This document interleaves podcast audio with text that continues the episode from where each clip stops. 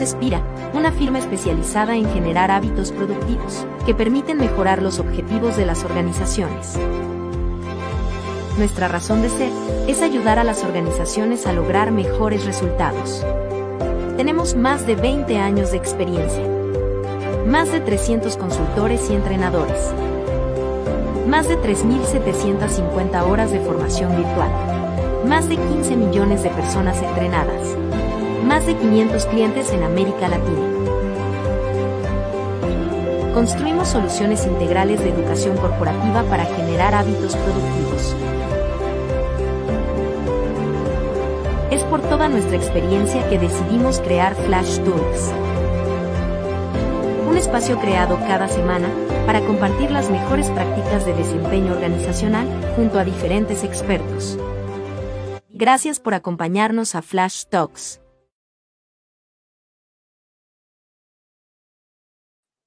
Hola, hola, buenos días, ¿cómo estamos? Nuestro Flash Talk número 87. Hoy seguimos hablando eh, de cómo crear equipos de alto desempeño, cómo sacar el rendimiento eh, de un equipo en una organización. Y como lo dijimos desde el principio de mes, es una pregunta que todos los líderes nos hacemos, todas las áreas de recursos humanos nos hacemos.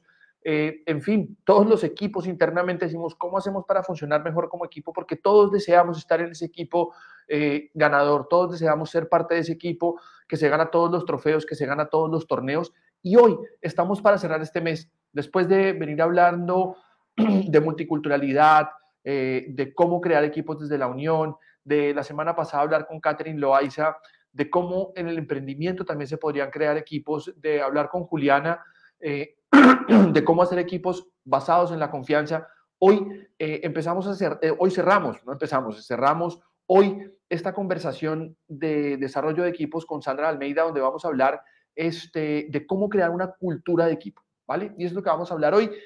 Mm, y saben que antes de empezar siempre me gusta traerles algunas informaciones que hacen mucho sentido y es que Harvard eh, hizo una investigación sobre los 10 factores más importantes eh, que podían aportar a la efectividad eh, y la productividad de una organización. Y en ese ranking, el primer factor que apareció fue la cooperación. Y aparece la cooperación porque parecería extraño si uno lo planteara que haya una persona dentro de la organización que quiera ir en contra de los objetivos y el propósito de la organización. Inclusive que pudiera ir en contra de, los, de, las metas de un compañero de su equipo. Al decirlo, parecería extraño, parecería raro, parecería loco. Pero los que estamos en las organizaciones sabemos qué ocurre, sabemos qué pasa, ¿vale? Y al ver esto, encontré un caso que me encontré en la vida y me pareció fantástico. Ella se llama Marisa Mays es una chica de Estados Unidos, eh, que le ocurre una historia y pueden buscarla. Ella eh, se viraliza un video, la taguean en un, video de TikTok, donde le cuentan, le, muestran que hay su grupo de amigos no quiere invitarla a su cumpleaños, no quieren que vaya. Y entonces no saben cómo decirlo. Y, esta, y este video dice, oye, si eres Marisa Mays, cambia de amigos porque no te quieren invitar. Y mucha gente la taguea.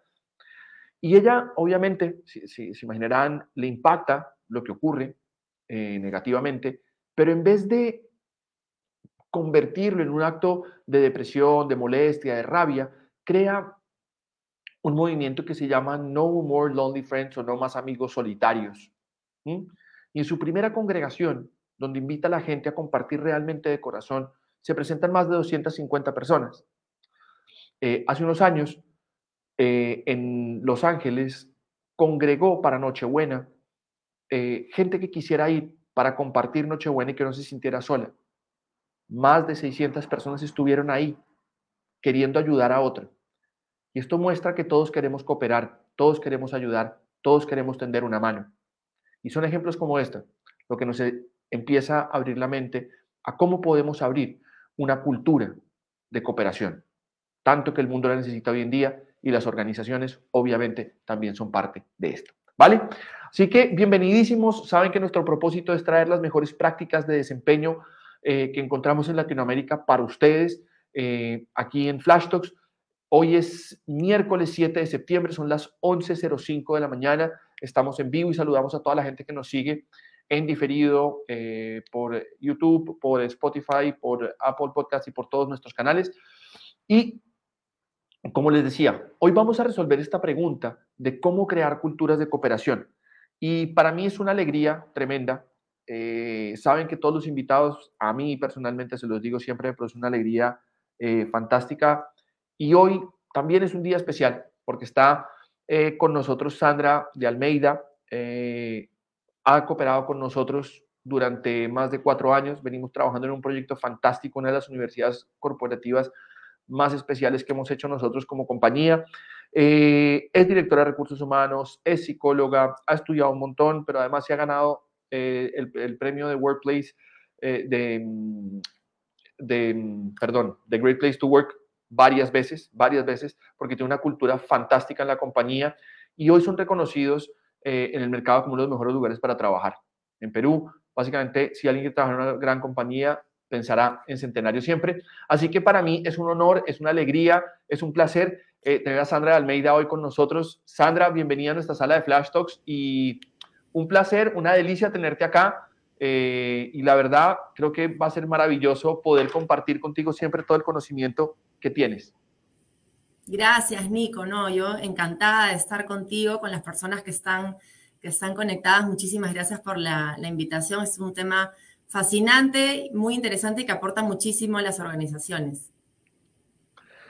Y es que eso que acabas de decir es clave, aporta muchísimo porque, y voy a aprender del dato que daba y que lo hablábamos tú y yo antes de empezar, y es las compañías hoy en su búsqueda de efectividad, este estudio que da Harvard dice la cooperación es como el factor principal. Y porque al final todos queremos que nos ayuden, todos queremos tender las redes. Hoy eh, estos espacios de networking y cooperación se vuelven cada vez más poderosos, eh, cada vez la ayuda es como algo que más se necesita en el planeta.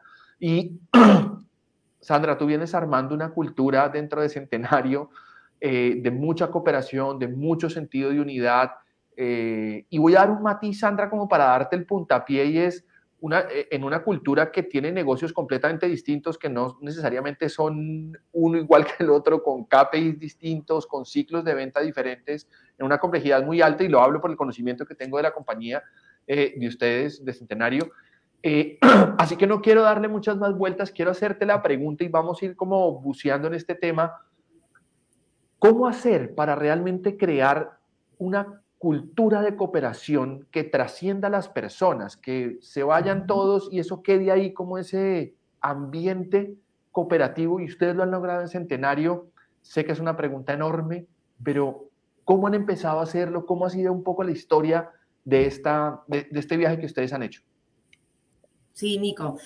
De hecho, yo creo que hay muchas acciones que se pueden trabajar eh, em, para, para tener una cultura de colaboración, una cultura potente, una cultura saludable. Creo que hay muchas cosas desde lo estratégico y por otro lado también desde lo, desde lo táctico. ¿no?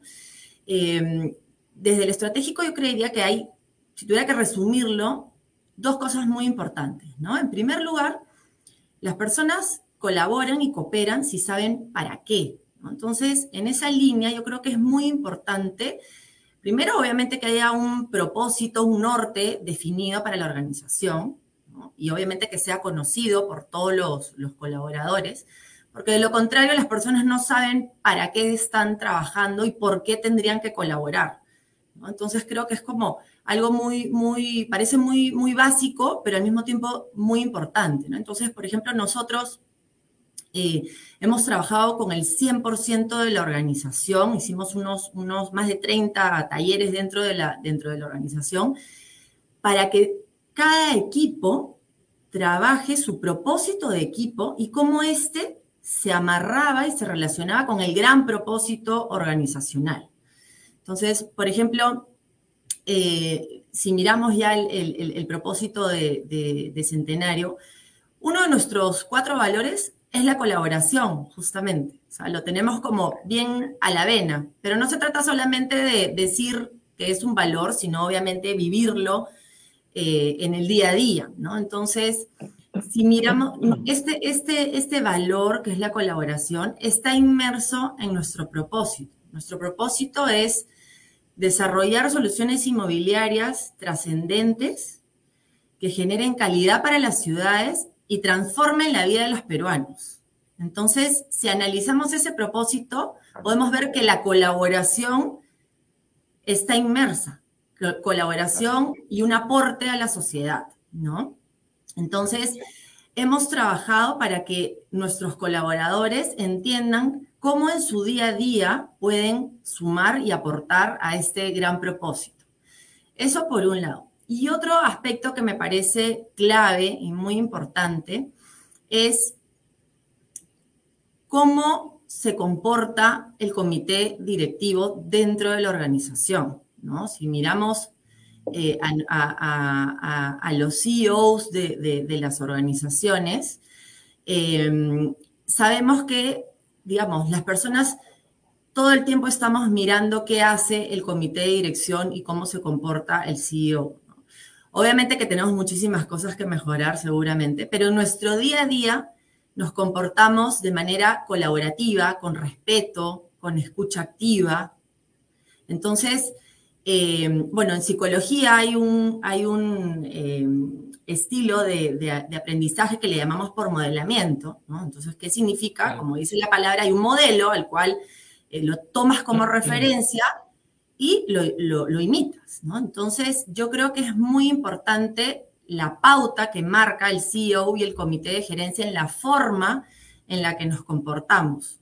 Colaboramos, no estamos eh, eh, compitiendo, ¿no? Nos hablamos con, respeto, en fin, creo que hay una serie de, conductas que son visibles para el resto de la organización y lo que tratamos de hacer es de que estos comportamientos cascadeen y bajen hacia todos los niveles, ¿no? Entonces, Creo que si tuviera que resumir desde la parte más estratégica, me parecen estos dos puntos claves.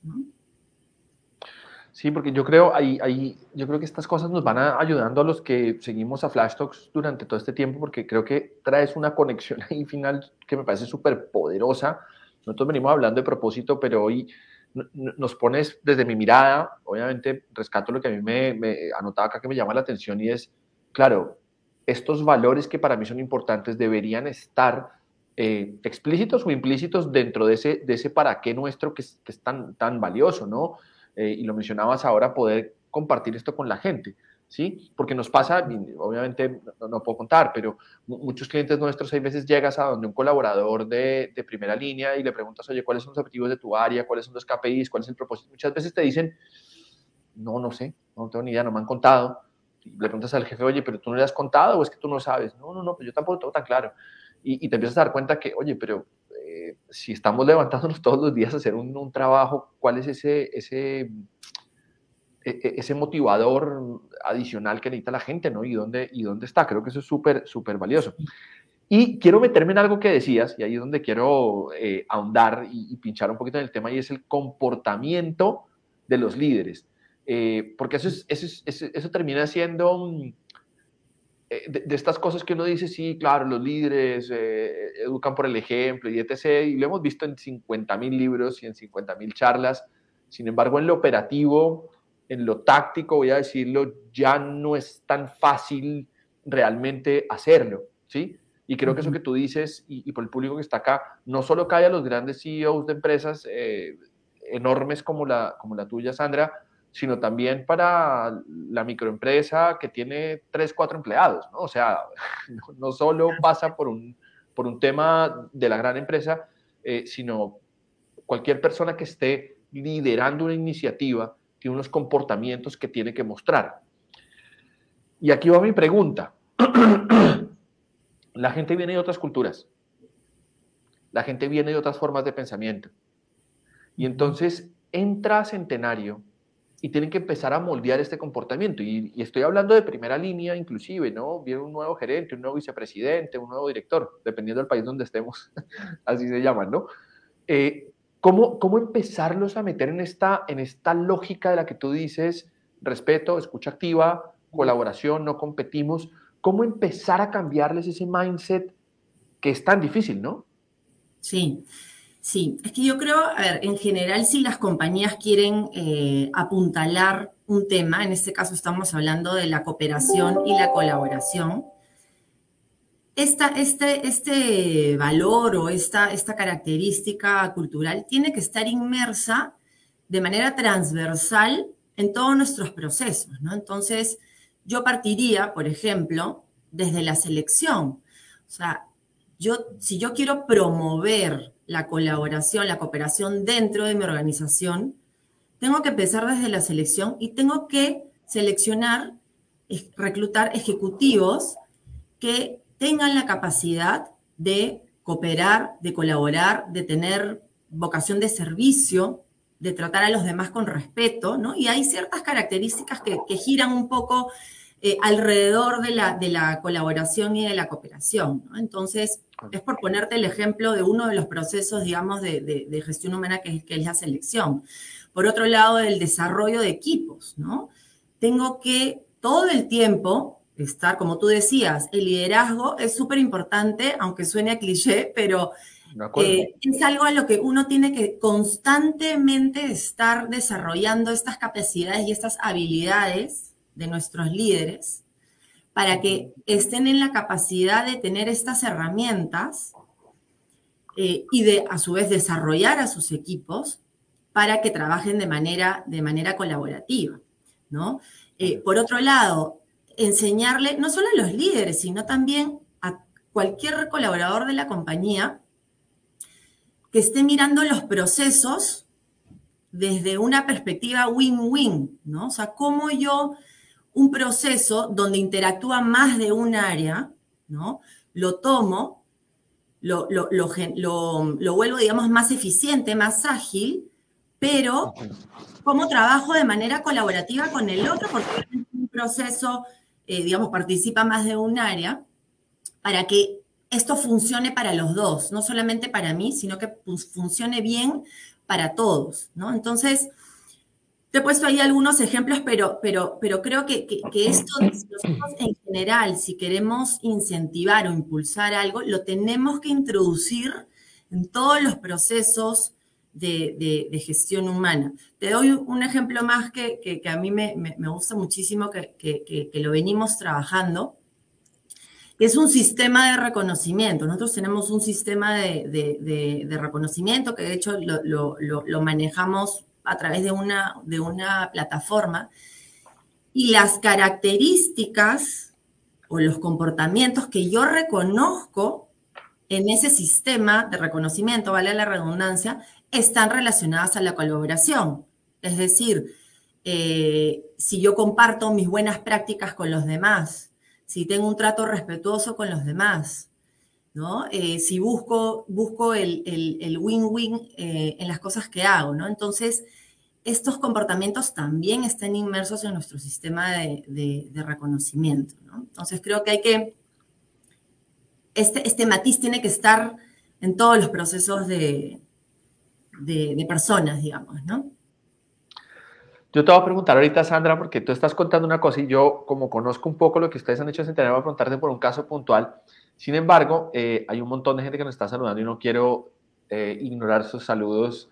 Eh, Ramiro Macías, María Mercedes Aguilar desde Guatemala, abrazote, la seguidora número uno de Flash Talk, pero así abrazo tremendo. María Teresa desde México, también un abrazo para ti. Gustavo, que también está aquí en Lima. Ramón Utrilla, un abrazo para ti. Camilo Vergara, nuestro CEO, gracias por estar acá. Eh, a Eric Ortiz, Andrés Vázquez, un amigo colombiano con corazón peruano que también está por aquí. Salga al 03, también un saludo para ti, a Erika Escandón y a Carlos Neira. Muchas gracias por estar aquí participando y, leerlos. La verdad, un placer tremendo. Y, estamos aquí haciendo esto, esto para ustedes, para ustedes que estamos haciendo esto. Sandra, ustedes hicieron un caso eh, y yo voy a tratar de, no contar mucha intimidad del caso, pero ustedes vivieron un caso y vivimos, nosotros te, acompañamos en ese proceso de un área eh, que produce un insumo para poder cerrar ventas, ¿sí?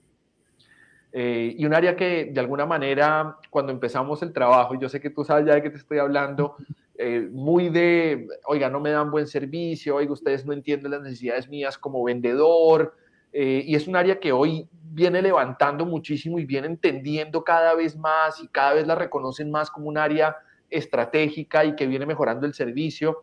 Pero yo sé que ha sido todo un proceso de mostrarles a ellos que no son un área eh, técnica, eh, que no son un área necesariamente transaccional, sino que tenían una relación directa con el negocio y que ese acto cooperativo de entender que ellos es un insumo para el vendedor era fundamental, pero yo recuerdo, Sandra, cuando empezamos a trabajar con ustedes, esto no era una cosa que estuviera en la cabeza de esa área, ¿sí? Y es un ejemplo que yo creo que lo he puesto en todas las reuniones que tengo contigo. siempre hemos hablado de ese ejemplo porque, de hecho, me ha parecido siempre, me ha llamado la atención y hoy es una de las áreas con mejor servicio a la compañía. ¿Cómo, ha sido ese tránsito? ¿Cómo ha sido ese proceso de llevarlos a entender que no son la última rueda del carro, no son técnicos, no son simplemente unos llenapapeles, sino que realmente tenían un rol cooperativo dentro del proceso comercial? ¿Cómo ha sido ese proceso? Sí, a ver, yo creo que definitivamente este, en, todos estos procesos donde uno quiere generar cambio, tiene que haber eh, acompañamiento, ¿no? En este caso, digamos, desde gestión humana, tenemos un rol importante para, identificar de repente dónde hay este tipo de, dificultades o, de repente de, trabas donde, digamos, no está funcionando de la mejor manera, ¿no? Entre, entre, entre dos áreas. Y, en realidad lo que hacemos es, digamos, acompañar a, los equipos, eh, sentarlos en una, en una misma mesa, digamos, y que se pongan de acuerdo de, mm, estos acuerdos de niveles de servicio, que es algo que hemos trabajado eh, eh, muchísimo, que permiten este, este eh, ganar, ganar, ¿no? Entre, entre las áreas. y creo que el hecho de, tener empatía, o sea, digamos, que, que, ambas áreas, digamos, en este ejemplo que tú, que tú mencionas, mostrarle cuál es la fortaleza y la debilidad del otro, ¿no? Que, se digan las cosas de manera, digamos, abierta, transparente y, que sean empáticos con el otro, ¿no? Ayuda muchísimo en este, en, este, en este proceso y en estas interacciones en donde lo que tú finalmente quieres es que las dos áreas trabajen de la mano eh, para un objetivo común. O sea, tienen que entender que los dos están trabajando hacia un mismo norte, ¿no? Con un objetivo común y no es de que, oye, como yo soy un área de, repente de, de, soporte, yo tengo un objetivo y tú que eres un área de, front, tienes otro objetivo. No, las dos áreas tienen que entender que hay un objetivo común que debemos de, lograr. Entonces creo que es un poco evidenciar, ¿no? Este, poner sobre la mesa estos temas y hablarlos. Creo que, lo peor que puede pasar cuando, cuando existe em, em, de repente dos áreas que tal vez no están funcionando de la mejor manera es no decir las cosas, ¿no? O sea, creo que poner las cosas sobre la mesa, apoyarlos con workshops, con talleres, eh, y, hablarlo de manera transparente siempre te va a sumar. ¿no? Yo, yo, quiero simplemente hacer como un, un, resumencito de lo que acabas de decir, porque me, me, la verdad me llamó la atención y tengo que confesarlo aquí frente a toda la gente que está conectada. Yo te conozco hace un montón, pero esto así como lo acabas de describir, yo no te lo había oído nunca. Y es que son como cinco pasos que, que un poco marcaste y yo creo que vale la pena que todos los tomemos como en cuenta. Hablaste de identificar cuál es la problemática entre dos áreas, acompañarlos en el proceso de, o sea, acompañarlos, decirles yo no los voy a dejar solo, venga, les voy a acompañar. Eh, abrir un espacio de encontrar soluciones eh, y que en ese espacio de encontrar soluciones una de las cosas que hay que hacer, lo tomo como cuarto, es eh, enseñarles a comunicarse de forma abierta, clara, que puedan hablar con tranquilidad y que puedan entender dónde es fuerte el uno, como el quinto paso, eh, y dónde es fuerte el otro, ¿sí? Para volver como al paso tres, encontrar esa solución que les va a ayudar, ¿sí? Sin dejar por fuera algo que mencionaste, y es que yo siento que muchas veces cuando se habla de empatía, eh, y justo hace, unos días hablaba con una minera de, este tema de vulnerabilidad, empatía, me decían, que pero eso sí genera rentabilidad. Decía, lo más rentable que hay. o sea, porque es que no es solo el acto bonito de ser empático con el otro, que sí es bonito, no quiero perder ese matiz, que es un acto precioso, humano, divino, eh, y además genera una productividad en las organizaciones. En este contexto del que tú estás hablando, eh, eficiencia para el cliente, recompra, fidelización, eh, buena imagen, más clientes, eh, bueno, en, fin, o sea, todo un contexto que ayuda a la organización desde la empatía, ¿no? No, no, sé cómo, cómo ves esto que estoy como, totalmente, resumiendo. Totalmente de acuerdo. Has hecho un excelente resumen de lo, de lo, que, comenté. Eh, pero sí, o sea, yo creo que has tocado un punto súper interesante porque, claro, no solamente se trata de, oye, yo colaboro este, con el otro o le hablo con respeto porque es algo bonito. Bueno, obviamente es algo que tenemos que hacer, pero porque trabajar de manera colaborativa va a hacer que yo como organización alcance el propósito y por supuesto los objetivos organizacionales. O sea, esto impacta directamente en los resultados de la organización. ¿no? Este, hay muchos, muchos estudios que, digamos, que, corroboran, corroboran esto, ¿no? Entonces, eh, yo creo que no solamente es hacerlo porque, porque suena bien, sino porque realmente esto impacta en los resultados financieros de la compañía. Sí, yo creo que e, eso que estás tocando es la clave porque hay veces se ve esto de, la cooperación y de hecho, y le estamos poniendo ese nombre del acto cooperativo es porque, eh, y, yo, los invito a que lo busquen en Google. De hecho, cuando uno busca, pone cooperación en Google, lo primero que te aparece son ONGs, te aparece entidades del Estado, eh, cooperación internacional, como que es entendido una cosa ya bonita, social, que está, entiéndame lo que quiero decir, no estoy diciendo que no es importante, es fundamental.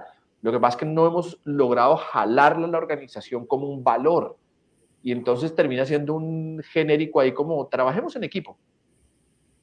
Y yo siempre les digo, trabajar en equipo es una cosa, sí, y cooperar no necesariamente son las mismas habilidades, tienen, tienen dos contextos distintos. Es como un, una habilidad dentro del equipo, es como yo lo veo, ¿no? No sé si, si... Totalmente de acuerdo. Sí, sí, sí, tal cual, tal cual.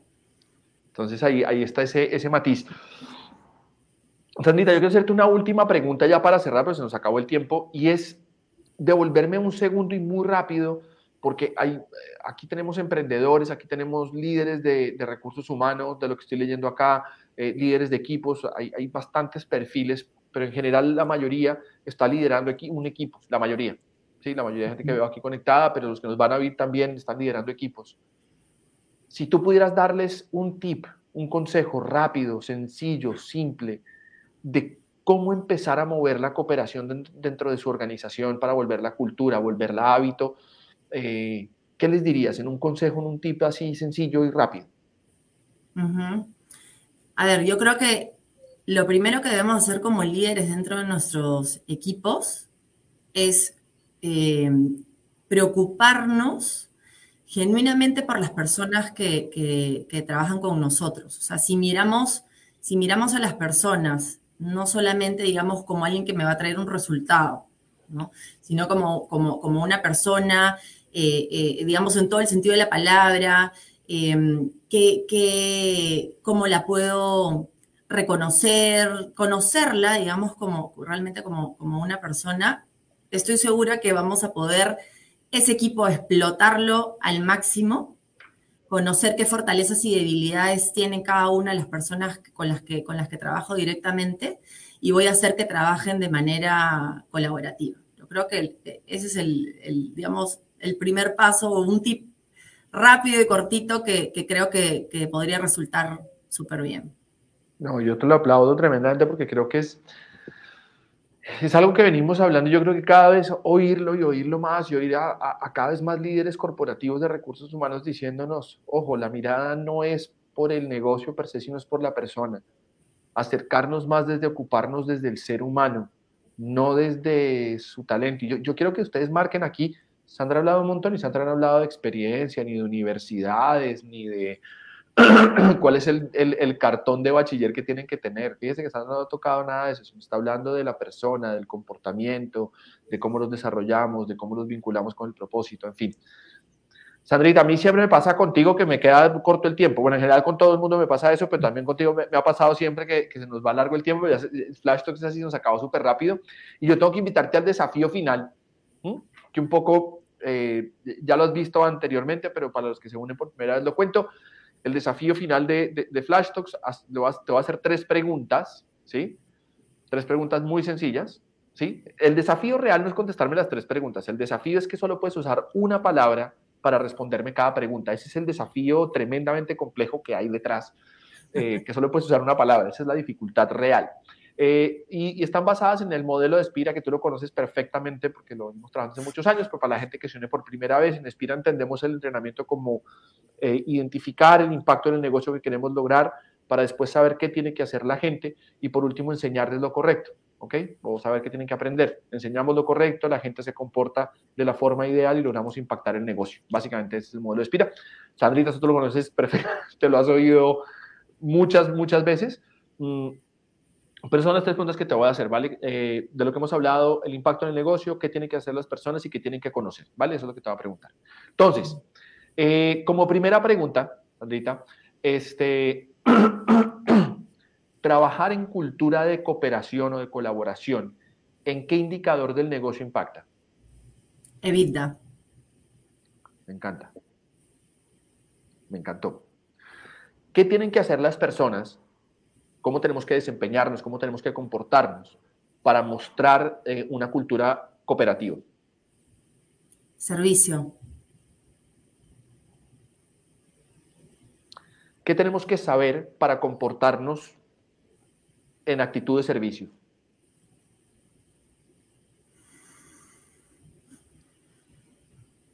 ¿Qué tenemos que saber, aprender, conocer? Mm, liderazgo.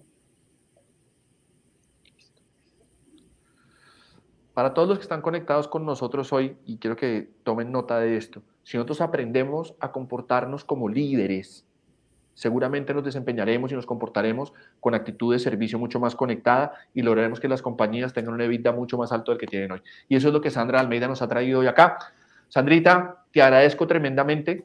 Muchísimas, muchísimas gracias por tu generosidad, eh, por tu disposición, por toda la información que, que traes. Y yo creo que para mí personalmente, y lo comparto desde mi mirada, ha sido un cierre suficientemente grande y poderoso como para, para sentirnos nosotros como equipo de Flash y como equipo de Spira, eh, que hemos cerrado un mes fantástico hablando de este tema. Así que te agradezco inmensa, inmensamente.